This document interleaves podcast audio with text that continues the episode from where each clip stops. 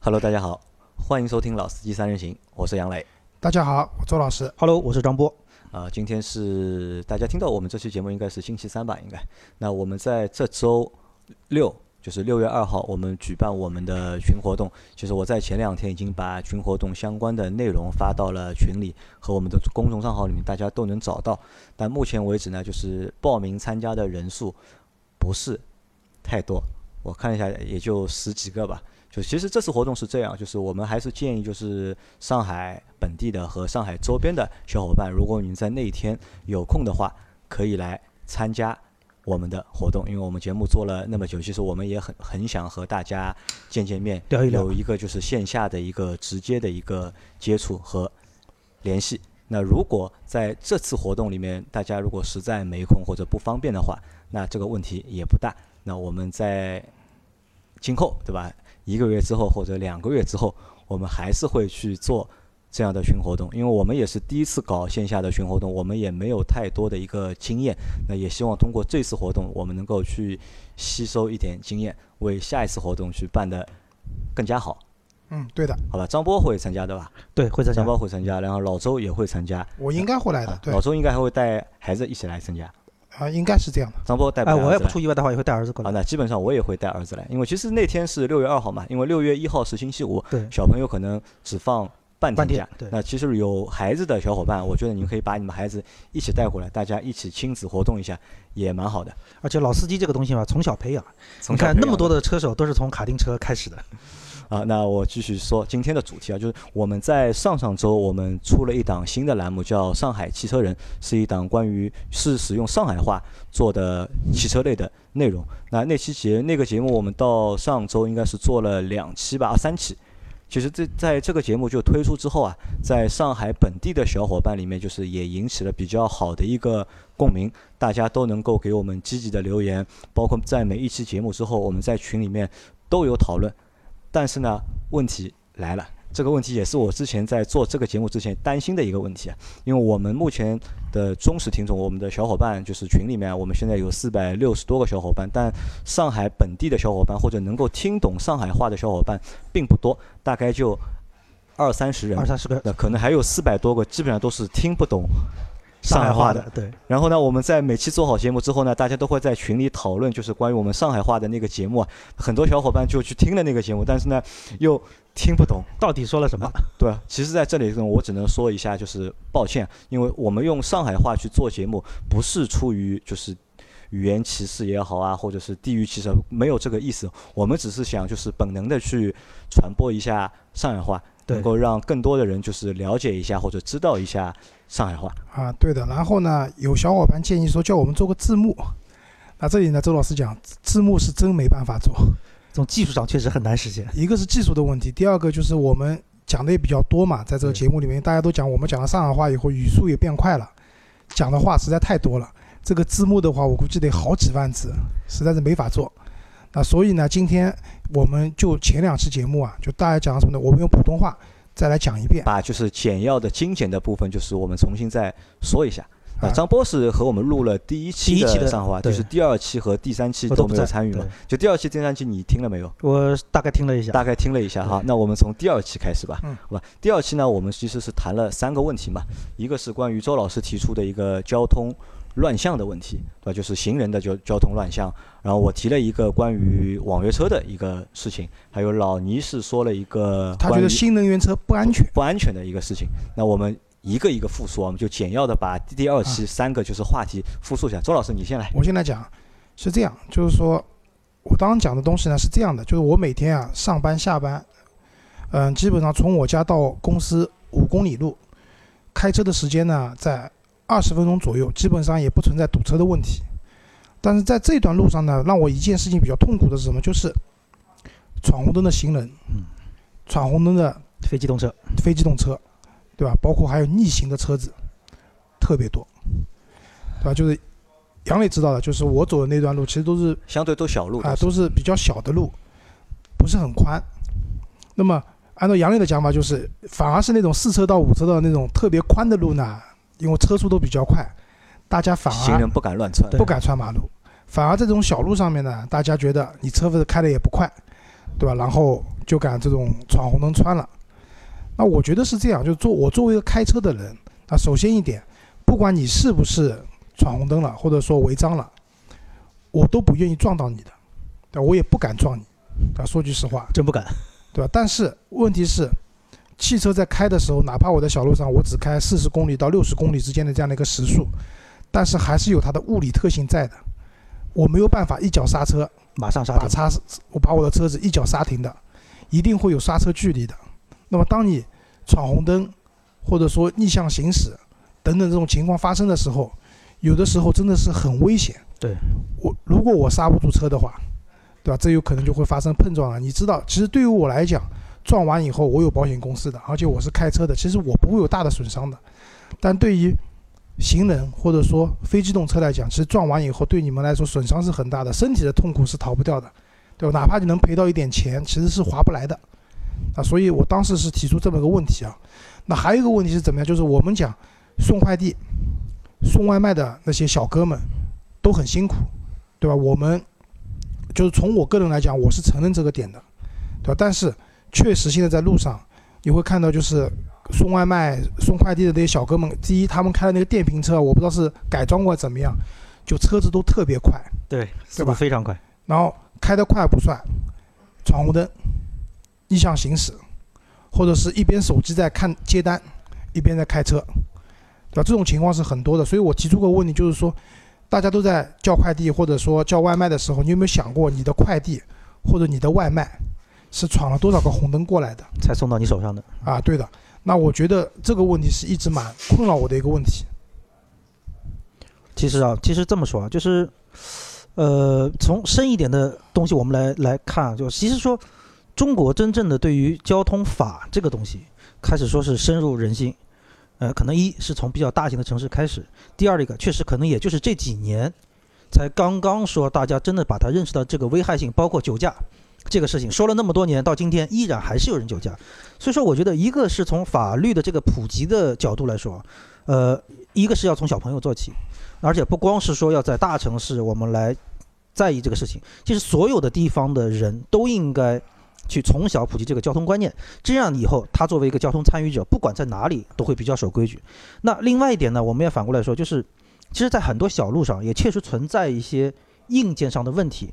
你比如说人行道比较窄，中间又有行道树，那边上可能又有停的自行车什么，它确实走路也不方便。包括你像呃非机动车。它边上路口路边上可能有停车了，它也确实没有办法。所以说，就尤其是在这种小路的这种人机，呃，跟非机动车这种混行的这种情况下啊，就说大家还是要第一点，就是要从自我的角度来约束自己。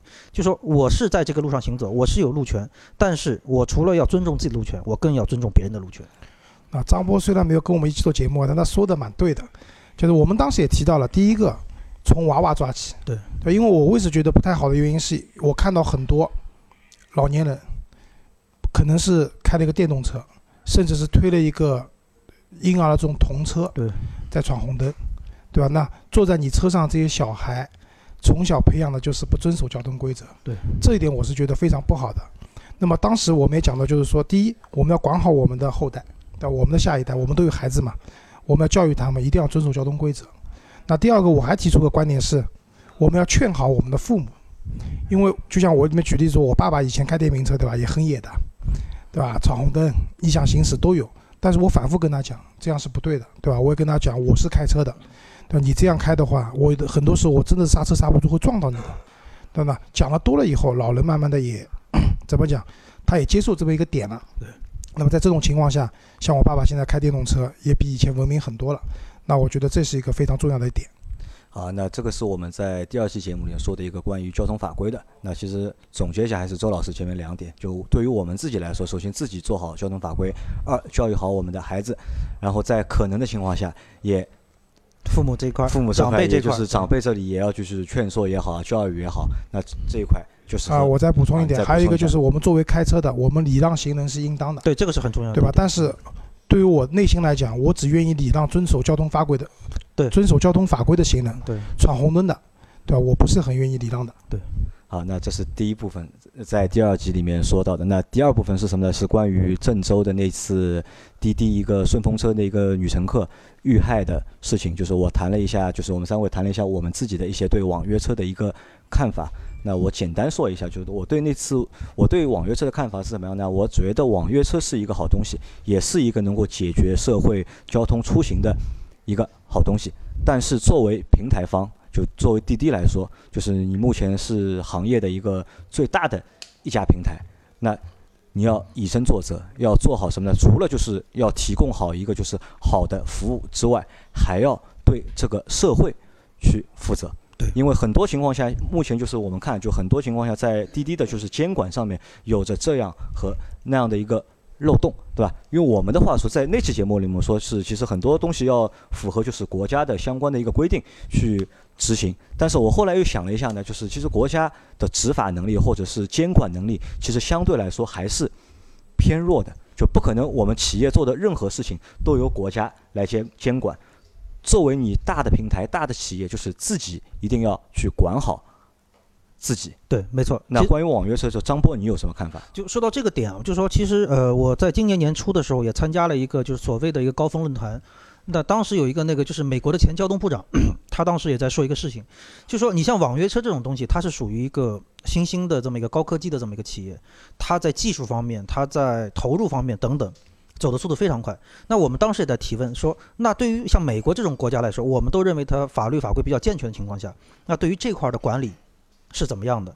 那他也很直白的说，他说对于这种行业来说，永远是他们的技术走在法律法规制定的前面，他们是速度最快的、最接地气的，而政府法规的管理层面一定会是比他们要落后。肯定比市场落后。对，所以在这个情况下，尤其重要的一个点，就像你刚才说的一个点，就是企业本身对这些东西的约束，你有没有从一个社会责任的一个角度，比如说，因为你像比如说做网约车，你首先第一你要保证你的乘客安全，快速的到达目的地，这是一；第二一个他在车上的人身、财务这些安全，包括说你像前段时间很多什么打了合伙人这种事情，就说你在平台方面。在国家法规还没有那么完善情况下，你们如果在放松这块的话，那我就想问，我坐在车上的人，我的安全到底在什么地方？所以这个点是蛮重要的。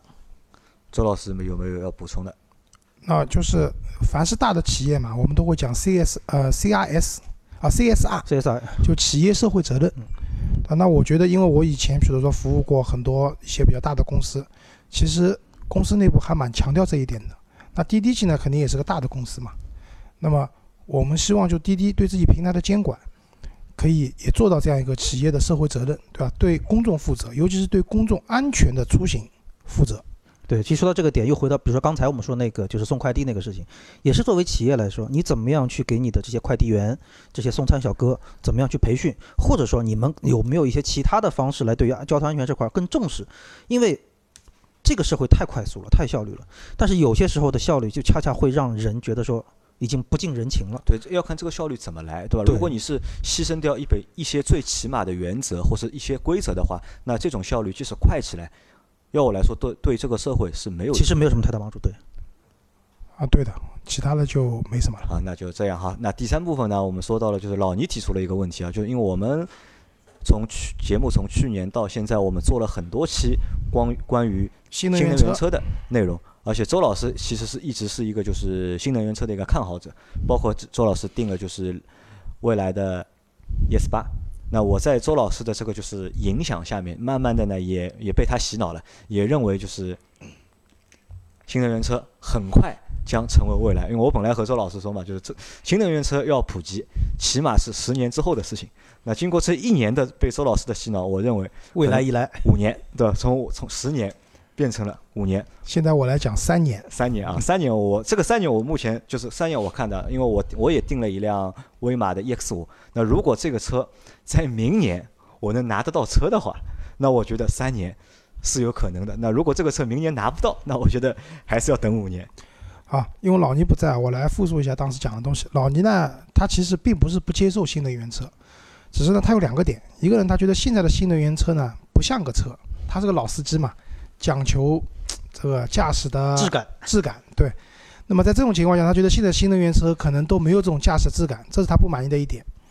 那第二个呢，他跟我们举例说，他看新闻啊，他老是能看到就是某某国家，他最近可能是瑞典，特斯拉烧掉了，出车祸以后烧掉了。那老倪讲啊，这个电池啊，它电池的燃烧啊，它是属于一种化学的燃烧，连普通的灭火器都没法灭的，有办法，对，对吧？这个燃烧的这种程度和速度是非常快的，就是一旦燃烧了以后，你想去救援可能都来不及。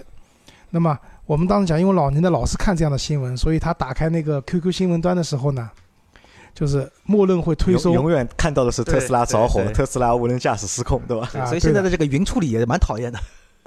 好，那么在这样的情况下呢，嗯，他觉得新能源车不安全，对吧？然后呢，当时呢，我是持反对意见的。那我来讲一下我的观点啊。那第一个，特斯拉之所以会看到新闻烧的比较多呢，我觉得有两个点。第一个，因为特斯拉相对来说卖的比较多，对吧？就像当年我们看到车子自燃，老看到桑塔纳自燃，为什么？因为桑塔纳卖的多，对吧？当然，桑塔纳的这个油路设计确实有问题，有问题，对，对，所以我们看到很多它自燃，那跟特斯拉卖的多，它的基数相对来说大有关系。那第二个呢，就是特斯拉在电池的选用上呢，是一个比较激进的选法，它用的是那个幺八六五零的电池。幺八六五的电池好处是什么呢？在相对比较轻的，嗯、单体电池的情况下呢，它能量储存密度是比较高的。但它的缺点呢，因为呃按照就是有些厂家的说法，就是特斯拉用的这个电池呢是还是属于民用级的电池，它可能在抗这种挤压、抗燃烧、抗碰撞方面呢比较弱，所以会烧。那我持反对意见呢，是为什么呢？第一个，我觉得是因为现在大部分的那个电池，比如说以我定的那个 ES 八为例，它用的是车规级的方形电池，对吧？这这种电池的话，相对来说要比比幺八六五零可能在载电量上，就同样就是重量的电池，它载电的密度上面可能要略差一点，但这个也只是真的只差了一点点，不会差很多。那么，但是这个电池在安全性方面，相对来说是要更让大家放心的。那第二个呢，就是大家知道电池的电芯，每个厂家拿回去以后，它是要重新把它包成一个电池包的。那这个电池包的话，它有个很重要的任务，就是第一个是冷却，对吧？我们讲什么液冷的系统啊、风冷的系统啊等等，需要冷却它，对吧？第二个的话，就是在碰撞的时候要保护里面的电芯。就打个比方讲，ES 八的碰撞测试的时候，大家一般看到都是什么正面碰撞啊，对吧？侧面碰撞。ES 八给我们看了一个，就是碰撞以后它的底部，因为它电池的底那个在底盘下面嘛，那在很严重的碰撞下，它的电池还是保持不变形的。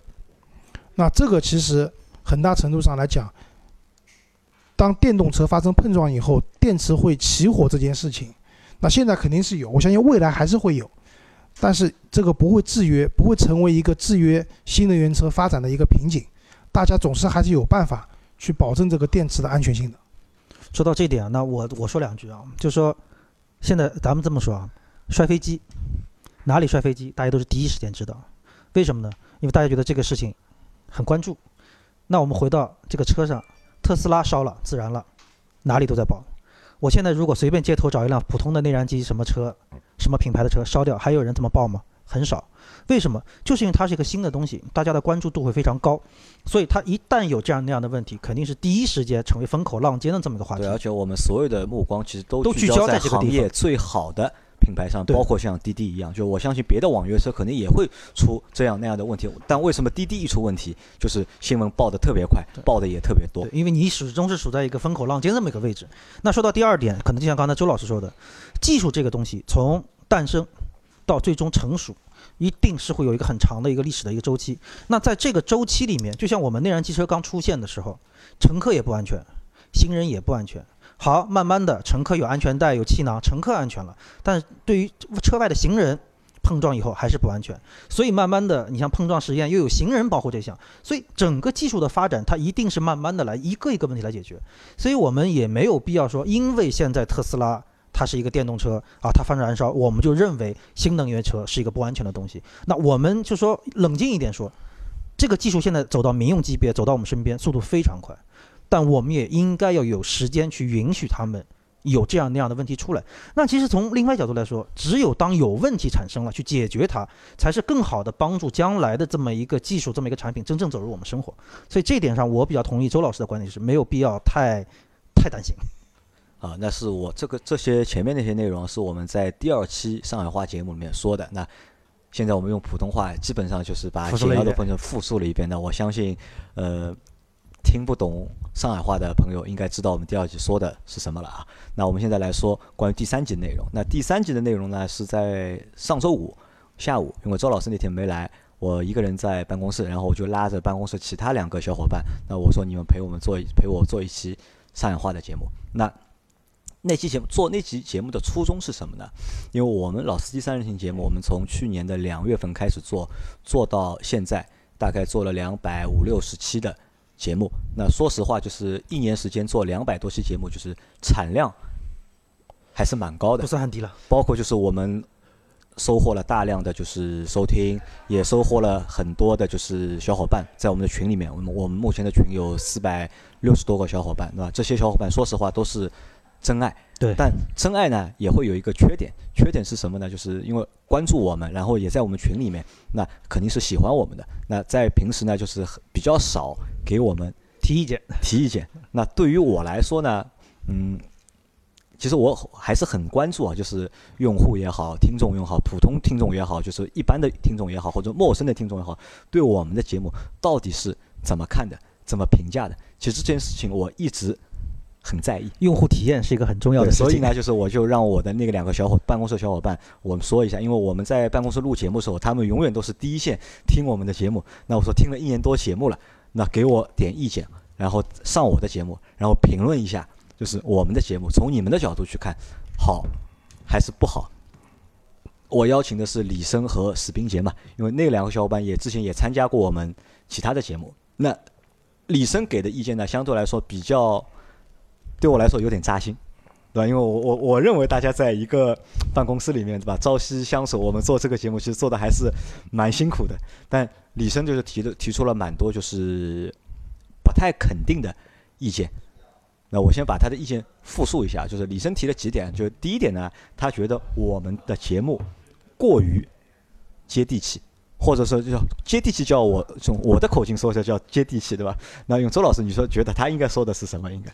觉得我们比较 low，啊，比较 low，对吧？李生觉得我们的节目呢比较 low，说的车呢都是一些普通的车，然后呢就是没有什么亮点，然后从来不去说那些比较高大上的车啊，或者比较说那些就是猎奇的东西，说的比较少。对他来说呢，就是我们的节目很难吸引他。就他有，他甚至就是和我们说，他是听着我的节目，他晚上都是要靠听我的节目来助眠。那如果他睡不着，他就晚上听两句我的节目，那听个三分钟五分钟，他就睡着了。那这个呢是他提的一个比较尖锐的一个意见。那我们先针对这个意见啊，就是两位看一下，就是谈一下你们有什么看法？是这样，就那天因为我有事情没有来，然后我那天是去看沃尔沃去了，对吧？但是我在路上就看到群里面大家都说完全不能同意李生的意见。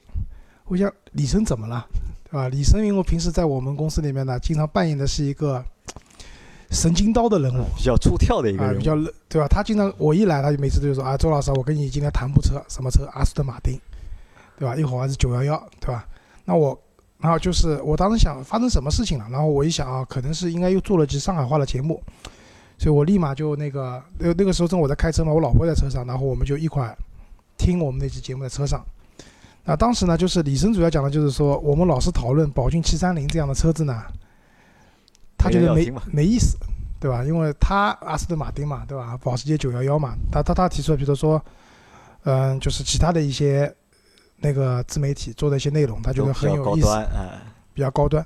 那我觉得呢是这样的，就是说我们节目定位和那些节目还不太一样。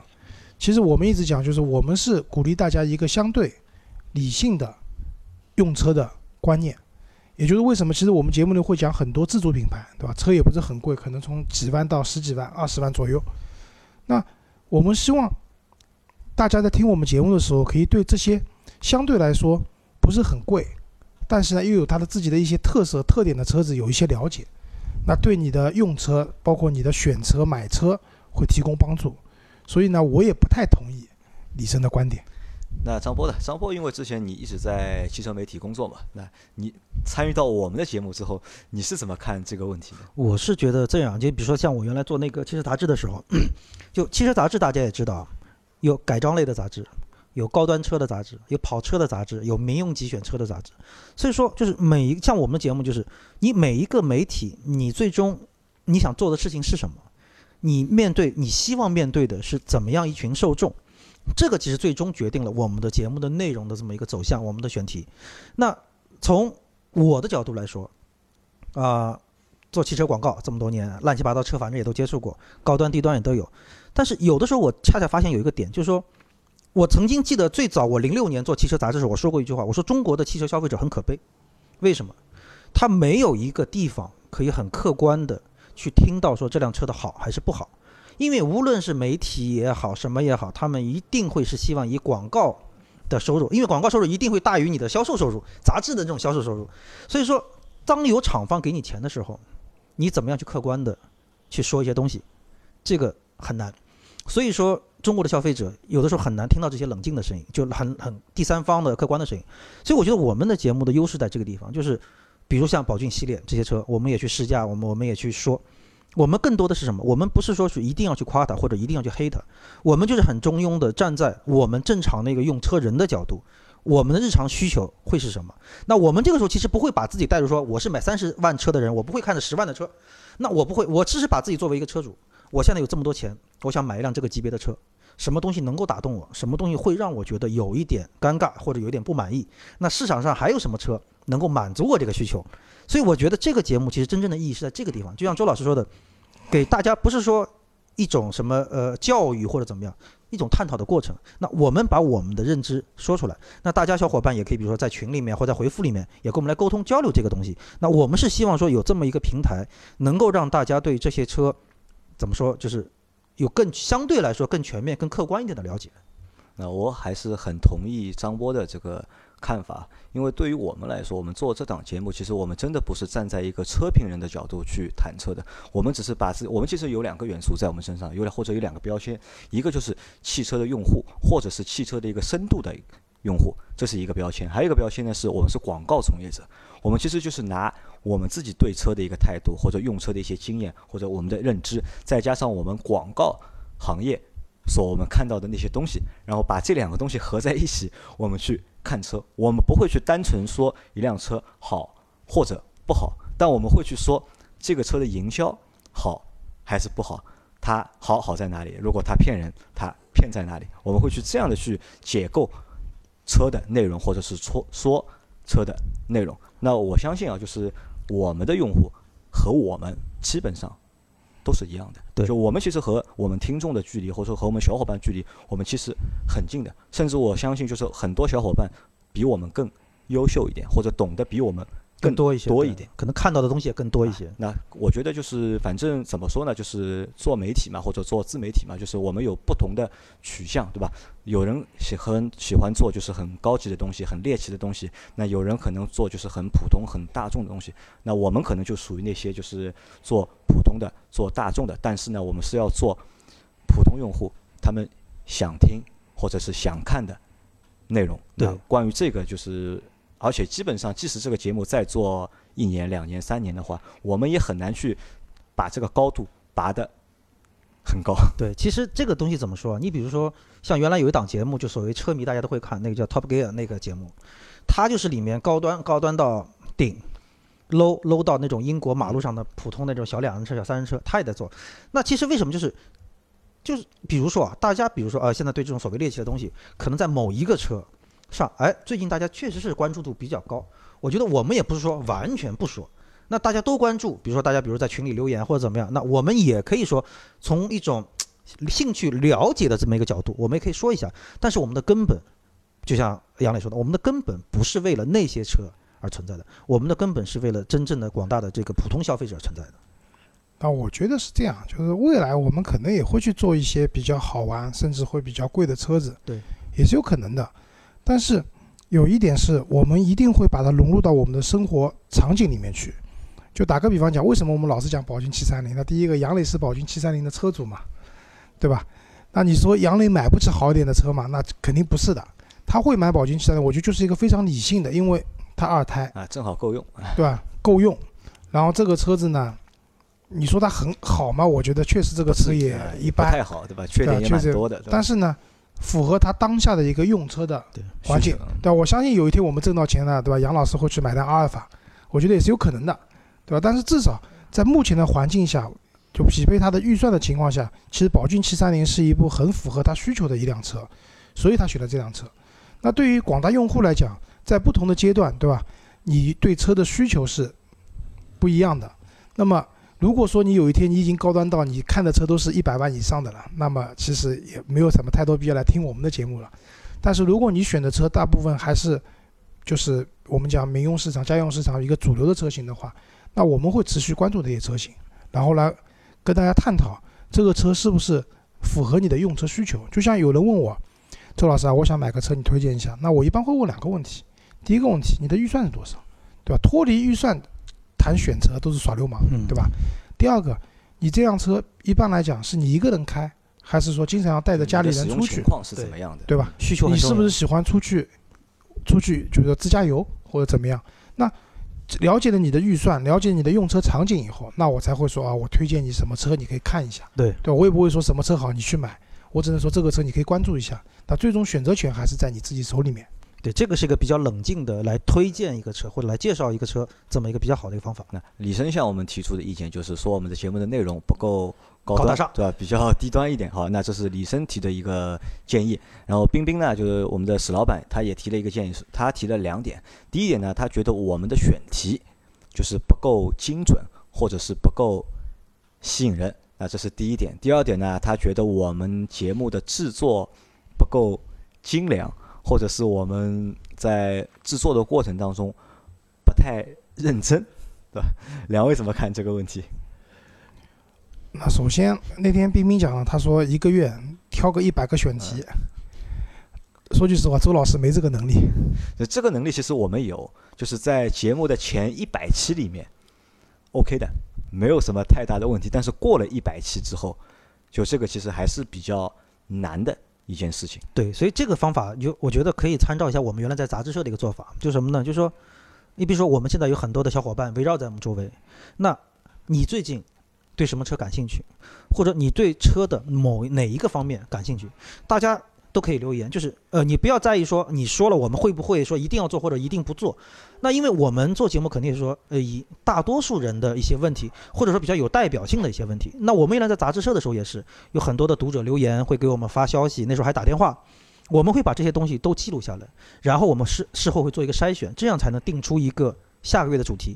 那其实这些话题，一是更贴近市场的，第二一个是更贴近我们的受众的，第三一个基本上可以说是与时俱进的这么一个话题。啊我觉得是这样，就是我们很欢迎我们的小伙伴们，提出你们对什么车感兴趣，或者对哪一个汽车的，对吧？不限不局限于汽车啊，可能对汽车生活哪些问题感兴趣。第一个，我们会参考你的话题，我们会做；第二个，我们甚至会邀请你们过来跟我们一起做节目，对吧？打个比方讲，周老师为什么去看沃尔沃，就是因为我们群里面那个有个小伙伴，因为对 S 九零很感兴趣嘛。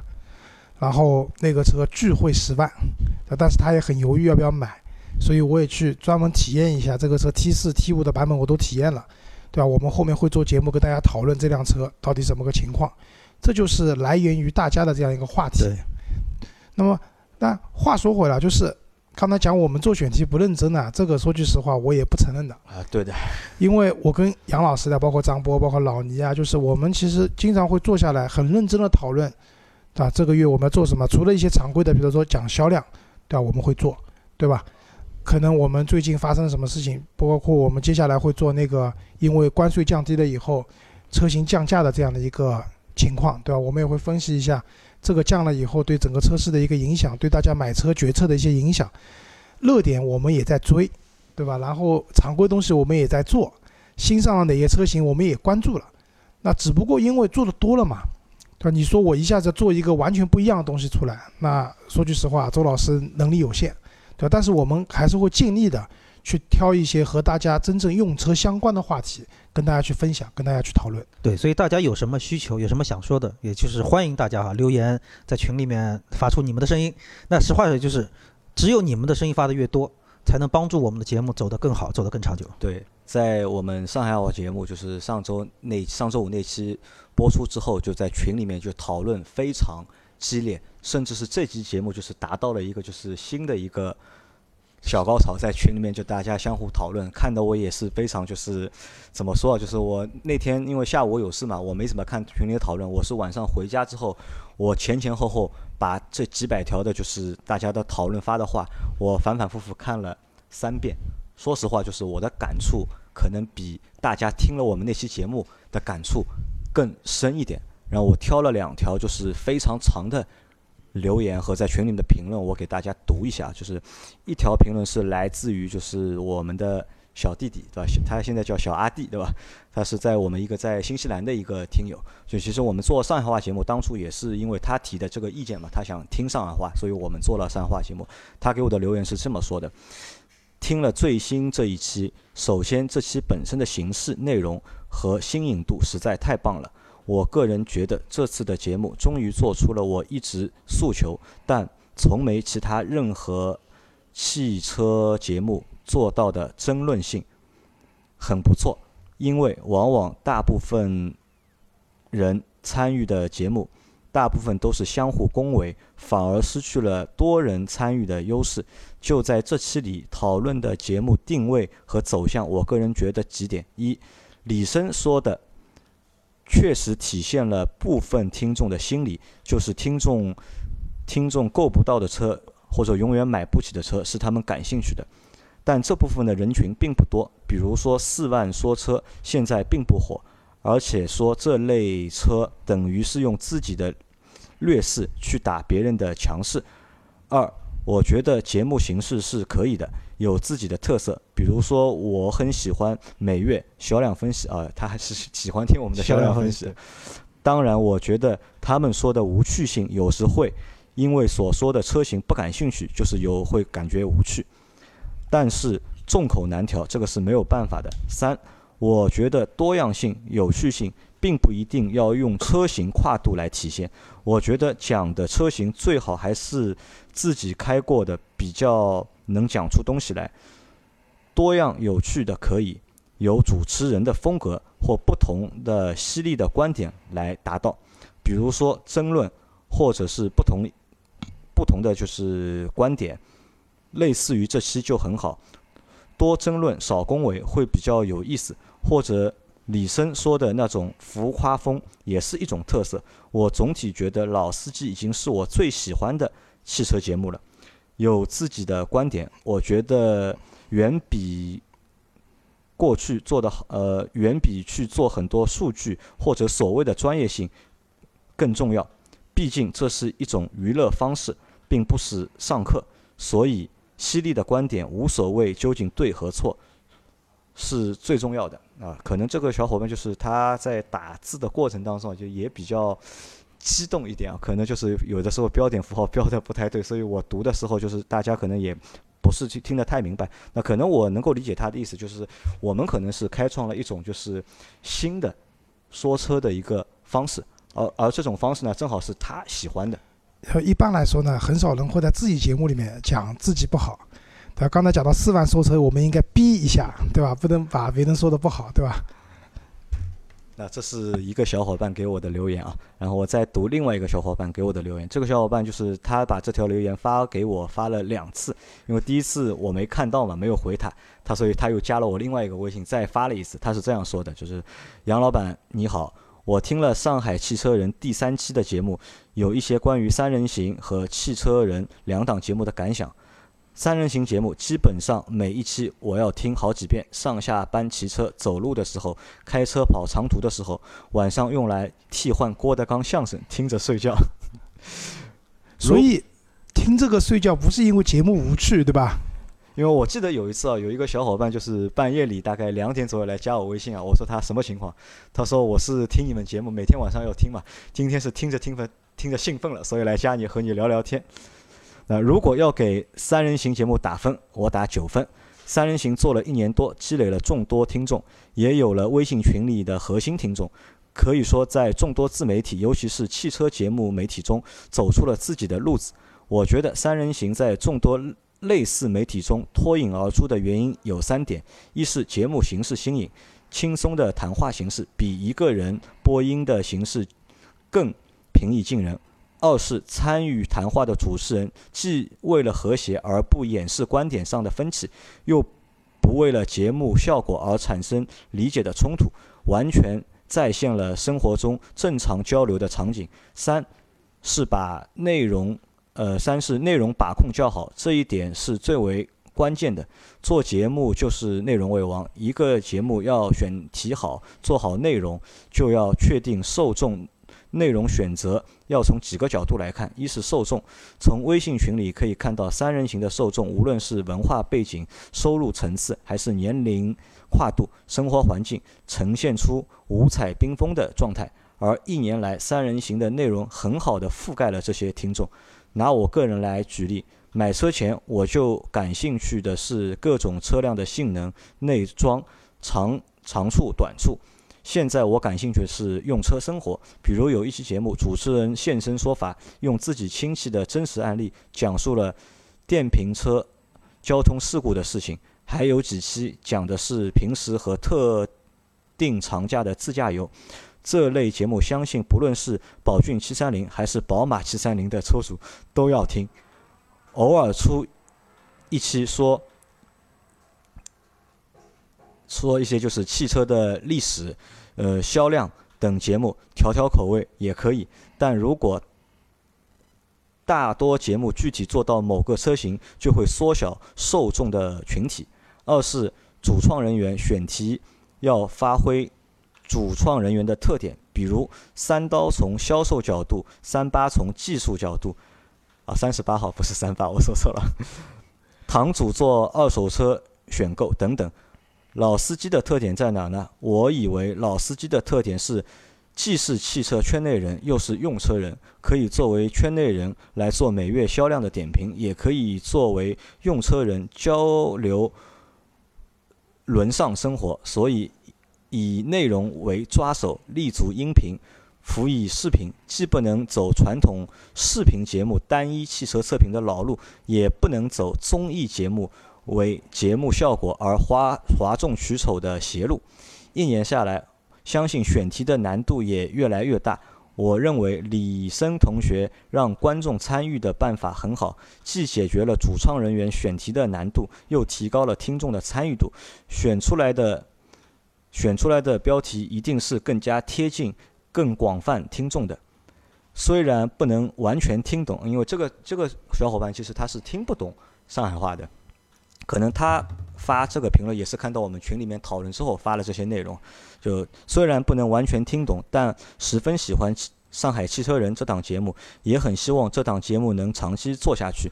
如果要长期做下去，这档节目除了沪语特色以外，还应当在内容上下功夫，最好能做到与三人行有所区别。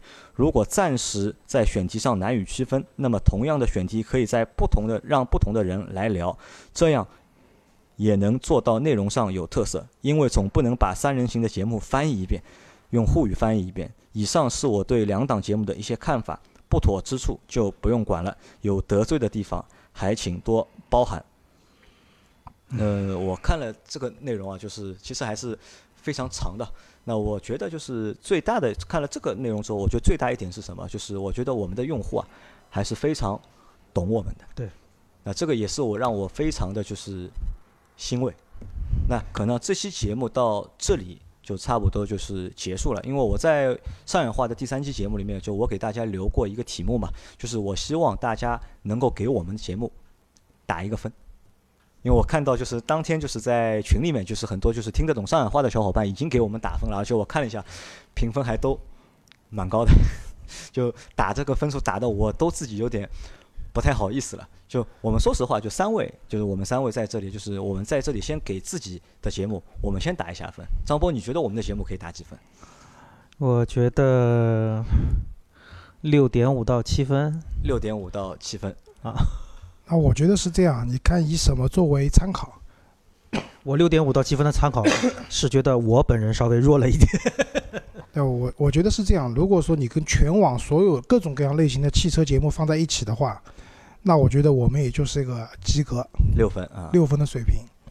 但是如果我们以音频的节目，因为我一直觉得，就是看视频虽然很直观，但是看视频毕竟没有听音频那么方便。就像大家讲的，你在骑车、在跑步、睡觉，对吧？包括你在开车，其实听音频是更方便的。这也是为什么喜马拉雅现在就是用户数会那么多，对吧？那如果以汽车类的音频节目作为参考的话，那我觉得我就比较不好意思的讲，我觉得我们可以打八分。好，可以打八分哈。周老师还是很有信心的。那对我来说，这个节目，因为我是这个项目的发起人之一嘛，那说实话，到目前为止，我给我们节目打六分。那打六分的原因呢，有几个，就是一呢，就是先及格，对吧？自己给自己一个及格。二呢，我觉得我们其实还是有蛮大的一个发展的空间，空间或者是上升的空间。那我在今天我们就会发这条音频吧，那大家可以去我们的公众号，就公众号上去找一个入口，就是我给我们就是打分啊，我做了一个就是表，就是老司机三人行用户的一个满意度的一个调查表，就大家可以去做一下那张表，给我们的节目打一个分，啊，就是客观一点，就不需要就是 太给面子。啊，不需要太给面子，就是客观一点，就是因为大家的意见其实是我们进步的一个最好的一个助推剂，对，好？吧那我们这期节目就先到这里了，好，谢谢大家，再见感谢。大家的好再见收听，再见。